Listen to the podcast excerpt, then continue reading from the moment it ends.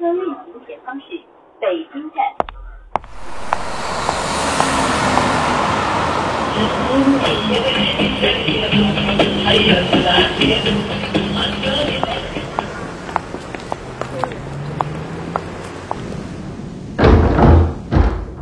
欢迎光临故事酒吧。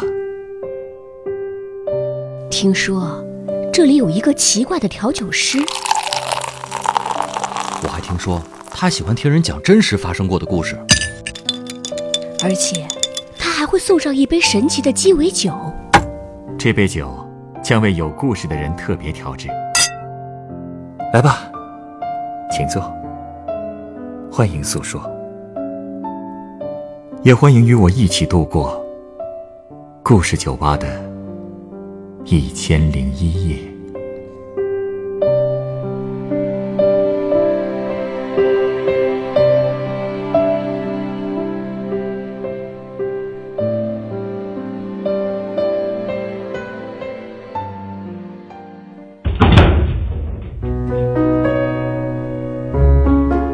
故事酒吧。今天来到酒吧的这位客人，向我讲述了他小姨的人生故事。一九九五年，对他小姨来说是转变整个人生的一年。那一年，他小姨离家出走，他去了哪儿，又经历了什么呢？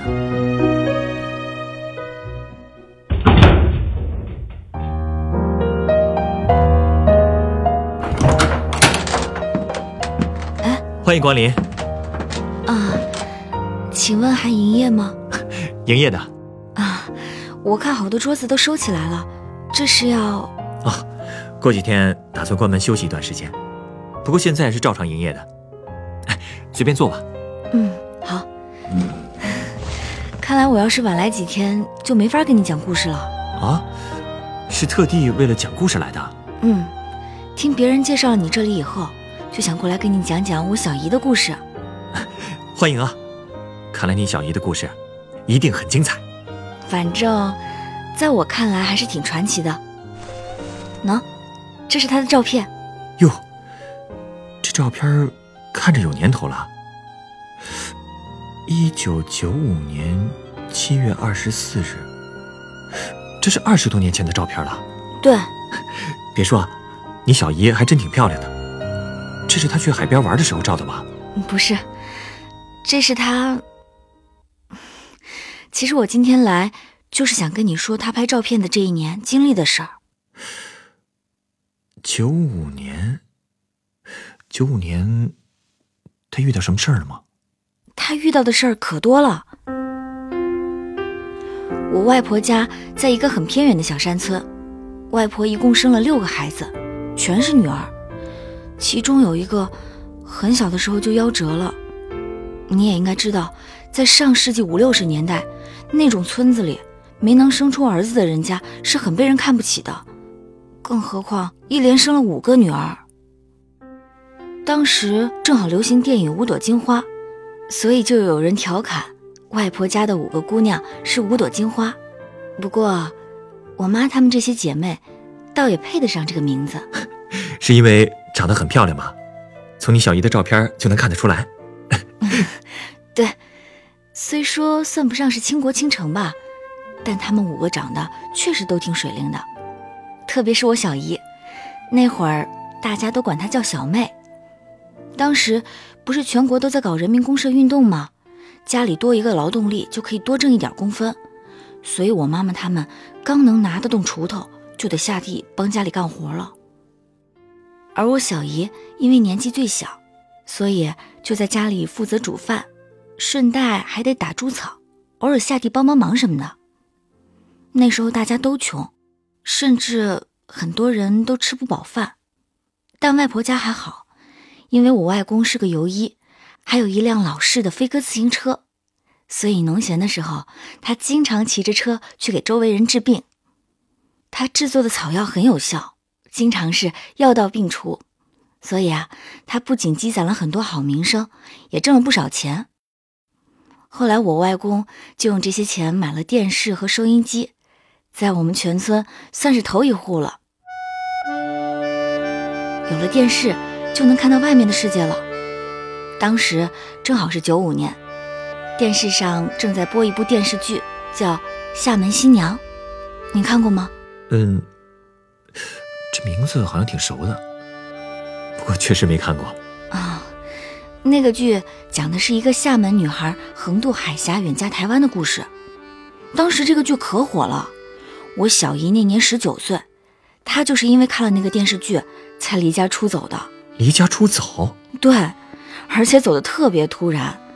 那天早上，大家起床以后，就发现小姨像往常一样，已经把早饭都准备好放在锅台上了。但是我小姨却没了人影，也没有留下任何书信。不过家里人倒是很淡定，谁也没说什么。为什么呀？因为那也不是我小姨第一次离家出走了，她一直很向往外面的世界，说白了就是有点叛逆吧。十六岁那年，家里给她说了一门亲事，男方是个老实巴交的庄稼人。小姨嘴上虽然没拒绝，但她知道这亲事一旦成了，她就一辈子是个山里人，所以他就跑了。那是他第一次玩失踪。没有人知道他是怎么跑的，也没有人知道他去了哪儿。那家里人没去找他吗？找了，全家都要急死了。可是那个时候交通也不发达，也没有手机和网络，实在是找不到啊。但半个月后，小姨自己就回来了。当然，那门亲事也就不了了之了。从那以后，小姨就开始经常玩失踪，有事儿没事儿就会跑到外面去一趟。然后十天半个月不着家，家里人也就见怪不怪了。反正家里人也知道，不管他去了哪儿，最多不会超过三个月，准回来。所以九五年的那一次，大家自然也很淡定。外婆只是跟我大姨说了一声，让她负责我小姨的活，然后就出门干活了。因为当时家里只有我大姨还没有出嫁。不过谁都没有料到。小姨一走，竟然就是两年。家里人这次是真着急了，找遍了能找的村子和附近的镇子，但就是打听不到一点消息。有人说小姨是被人骗到外面做媳妇儿了，毕竟当时确实发生过这样的事。外公却一直不死心，他平时还是照常行医。以前他心疼自行车，不愿意跑太远的路。但小姨失踪后，外公也越骑越远，就是为了打听我小姨的消息。那你小姨这次到底跑哪儿去了？后来家里总算收到了小姨的来信，她是跑到厦门去了。啊？你知道厦门离外婆家有多远？将近有一千五百公里呢。好家伙，那么远，她怎么去的呀？这就是我小姨最牛的地方。当时我们那儿还没有火车呢。她就一个人坐着长途汽车，换了好多次车才到的厦门。他可真行啊！这难不成他也想做个厦门新娘？那倒没有，他其实就是想看看电视里那种大城市到底是什么样的。九五年的厦门早就已经是经济特区了，是一个很美的地方。小姨一到那儿就喜欢上了，她想在那里开始新的生活。甚至决定在开创自己的一片天地之前，就不和家里人联系了。她真是个叛逆的姑娘。那她打算怎么开创自己的天地呢？肯定要找工作啊。她一开始换了好几份工作，后来进了一家服装厂做起了女工。这份工作还算稳定，她这才给家里写了信。和她通信最频繁的是我妈，因为他俩的年龄最接近。小姨经常在信里跟我妈说，如果爸妈缺钱，一定要跟她说。她现在能挣到一些钱了，一定会寄给他们的。挺能干的呀。嗯，这样也好，大城市的机会多，能在那里开始新的生活，也是件好事啊。后来他在厦门定居了吗？嗯，不会最后真成了厦门新娘了吧？他在厦门确实认识了一个男人。刚谈恋爱的时候，他肯定是梦想过的，只不过后来分手了。不是，因为那个男人有老婆孩子。什么？小姨是在服装厂认识他的，那个男人比小姨大十岁，是土生土长的本地人，城市户口，在厦门也有房。小姨很喜欢他的成熟稳重，而那个男人也喜欢小姨的青春活泼。你小姨知道那个男人的情况吗？知道，他俩也都知道这样不光彩。但可能这么说有点俗套吧。那个男人的婚姻好像并不幸福。据说在认识我小姨之前，他们夫妻之间就经常吵架。人可能都有向往幸福生活的本能，小姨也是因为这种本能才去的厦门。而那个男人也确实觉得和小姨在一起才最快乐。不都说爱如潮水吗？这个世界上最奇妙的就是爱情了吧？一旦产生了，真的是神仙也挡不住。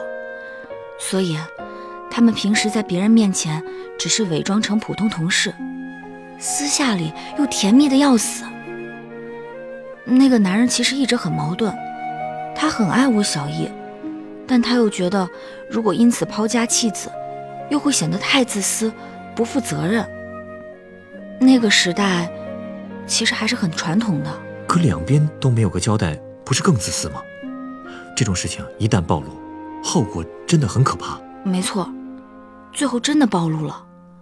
那男人的老婆发现了，和他歇斯底里的大吵大闹，这就让那个男的更为难了。他知道，如果离婚，他一定会被唾沫淹死。要我说啊，你小姨真的应该早点退出。这个男人一直犹豫不决，就是没有担当的表现。你小姨这么跟着他，不会幸福的。说的没错，以我小姨的性格，肯定是接受不了这样的关系的，所以，她决定离开厦门回老家了。这就回去了，没想过去别的城市发展。嗯，可能人受伤以后，最想回的地方就是自己的老家吧。毕竟，家人永远是包容他的。走的时候，那个男的去长途车站送了他。虽说出轨这种事确实不对，但从那个男人的立场看，我也是挺同情他的。我相信他是真爱小姨的，但他也是有责任感的，否则也不会那么犹豫不定。当时的他应该很矛盾吧？他当然希望小姨留在他身边，但也知道他没法给小姨一个确定的未来，所以最后。只能沉默着送他离开了。哎呀，估计你小姨回去以后，要面临的压力更大了吧？其实还好，或者说，村里人就算有人议论，他也早就习惯了。最重要的是，家里人是很高兴他回来的。刚回家的时候，他哇的一下就哭了，家里人也哭了。不过，家人哭是高兴。而我小姨的心情，估计复杂的多吧。她说她当时想过，再也不回厦门了，还是踏实在家过日子吧。所以，她就又开始了一成不变的乡村生活。虽然外面的世界已经发生了翻天覆地的变化，但是老家其实还是老样子。小姨每天还是干活、喂猪、做饭，唯一的娱乐，可能就是看看电视、听听广播了。在厦门的那两年，对他来说应该就像是一场梦，有快乐，有爱情，也有伤害和放弃。其实他刚回来的时候，在村里确实引起了不小的轰动。你想，失踪两年的女孩子竟然跑到了那么远的大城市去了，不知道什么原因又回来了，能不引起猜疑吗？好不容易这个热度快过去的时候，村里又因为他炸开了锅。又怎么了？因为村里来了个外地男人，他是专门来找小姨的。不会是厦门那个？对，就是他。他还好意思来啊？其实最让小姨惊讶的，不是他好不好意思，而是他怎么来的。因为我小姨根本就没有跟他说过自己老家在哪儿，只是告诉过他自己是哪个省的。可那个男的竟然就找过来了。哎，他是怎么找来的？打听呗。小姨走了以后，那个男的找遍了小姨的同乡，好不容易才打听到了我小姨住的村子的名字，真的是不远千里找过来的。那他来想干什么呢？为了亲手交给我小姨一样东西。难道是？是离婚证。其实那个男人跟我小姨承诺过，要给她一个家，只不过始终没能做到。所以这一次他大老远找过来，就是为了向我小姨证明他做到了。嗯，我知道你想说什么，是不是还是很想吐槽他？其实，在外人看来，这件事没什么好炫耀的，特别是对于那个男人的前妻和孩子来说，婚内出轨，最后又离婚，确实很渣，这也是村里人议论最多的地方。而且你小姨啊，很容易被别人看成是破坏别人家庭的女人。是啊，当时我还没出生，也不知道他们都议论了什么，但估计和你说的差不多吧。不过，虽然这个男的在其他人看来不怎么样，但是如果你站在小姨的角度上，肯定能想象到他当时有多感动吧。那张离婚证书在他看来，分量是很重的。他不知道那个男人在她走之后经历了多少煎熬，才换来了这张离婚证书。那看来这个男的是打算拿离婚证来求婚的呀。你小姨答应了？没有。不过那个男人还是在小姨家住了几天，家里人对他也不是太能接受，村里人更是不欢迎他，甚至有人会用夹生的普通话撵他走。可他还是厚着脸皮赖在小姨家。他那次来就是铁了心的要带小姨走的。那你小姨她和那男的走了？嗯，她想了很久，还是决定跟他走了。后来小姨跟我说，在长途车上的时候，她又想到了那部《厦门新娘》。当年她因为那部剧而去了厦门，而现在她又因为一个男人要回到厦门。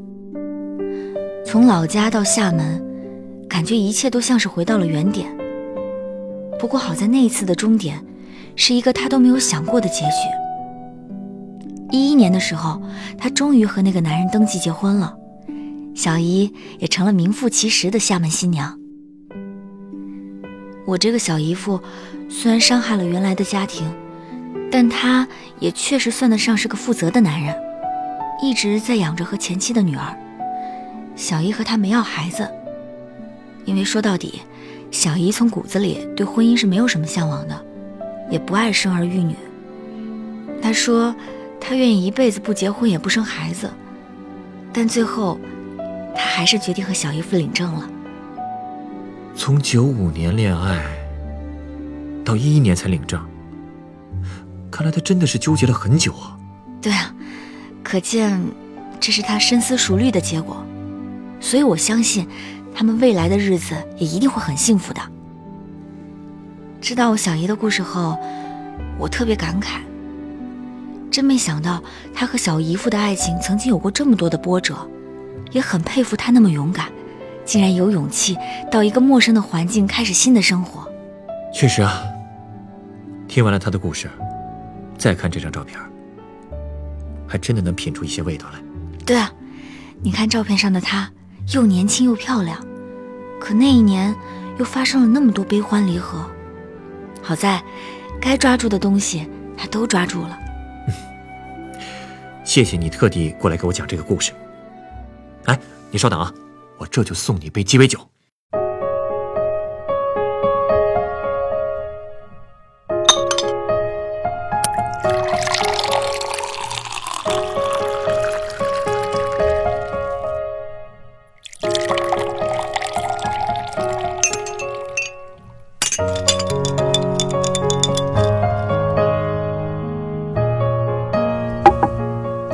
这杯是你的鸡尾酒。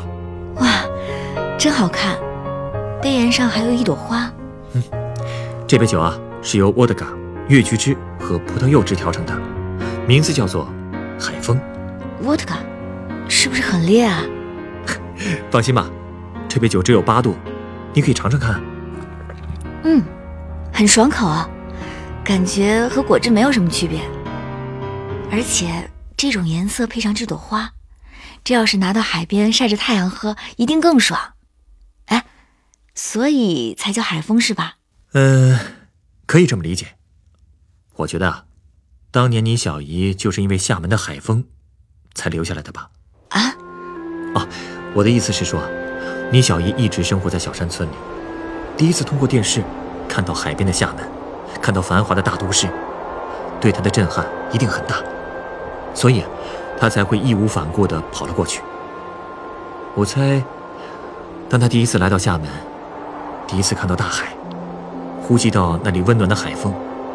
一定会觉得很舒服，很畅快。嗯，说的对，我感觉只有那样的城市才适合小姨的性格。我想，这也是他愿意带着对未来的种种不确定，再次和你小姨夫回到厦门的原因。这不仅仅是因为爱情，更重要的是，那个开放的海边城市是自由的、包容的，在那儿，人们也许会犯错。但也有纠正错误、开始新生活的机会，所以在那里扎根，对他来说是最好的选择。而且我猜，你外婆家既然有了你小姨这么一个叛逆的孩子，家里人应该也没少沾他的光，去看看外面的世界吧。这倒是，后来他们都去厦门看过小姨，村里也有不少人在小姨的带动下走了出去呢。是啊，毕竟啊。谁不想去呼吸一下自由的海风呢？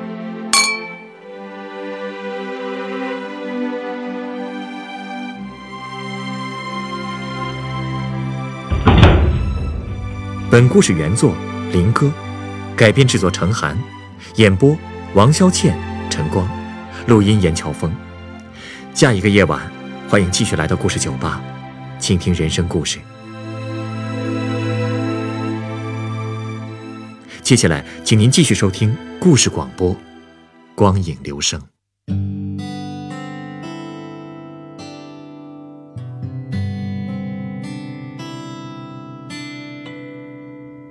我只是过客，匆匆而过，在你人生旅途写了一个收集悲欢离合，寄给云朵一杯酒。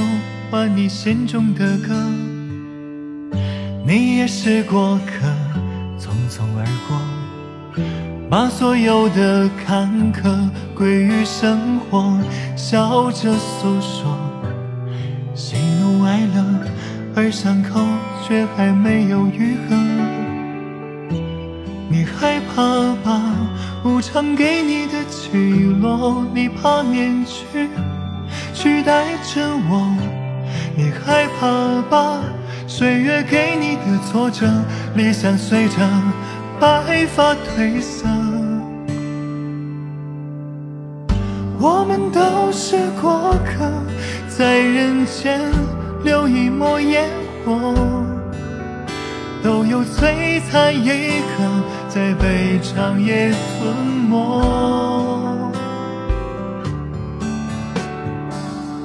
我们都是过客，一杯酒种下了因果。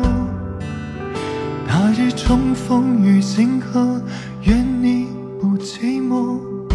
在故事酒吧，唱一首你我的歌。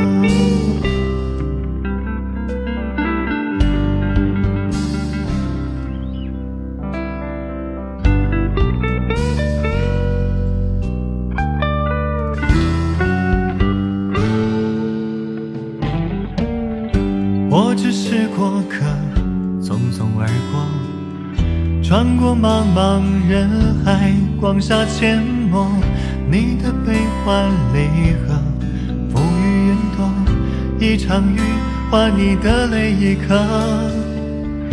你也是过客，匆匆而过，把所有的苦难、爱与执着，皮囊一过，笑着诉说，而伤疤却注满了洒脱。怕了，无常赋予你鲜活，所有面容都是真我。别害怕了，岁月似水融心波，洗去铅华，看日升月落。我们都是过客，在人间留一抹烟火，都有璀璨一刻，在被长夜吞没。无数辗转离合，我为繁星，愿为你闪烁。你的长夜有万家灯火，别害怕了迷失。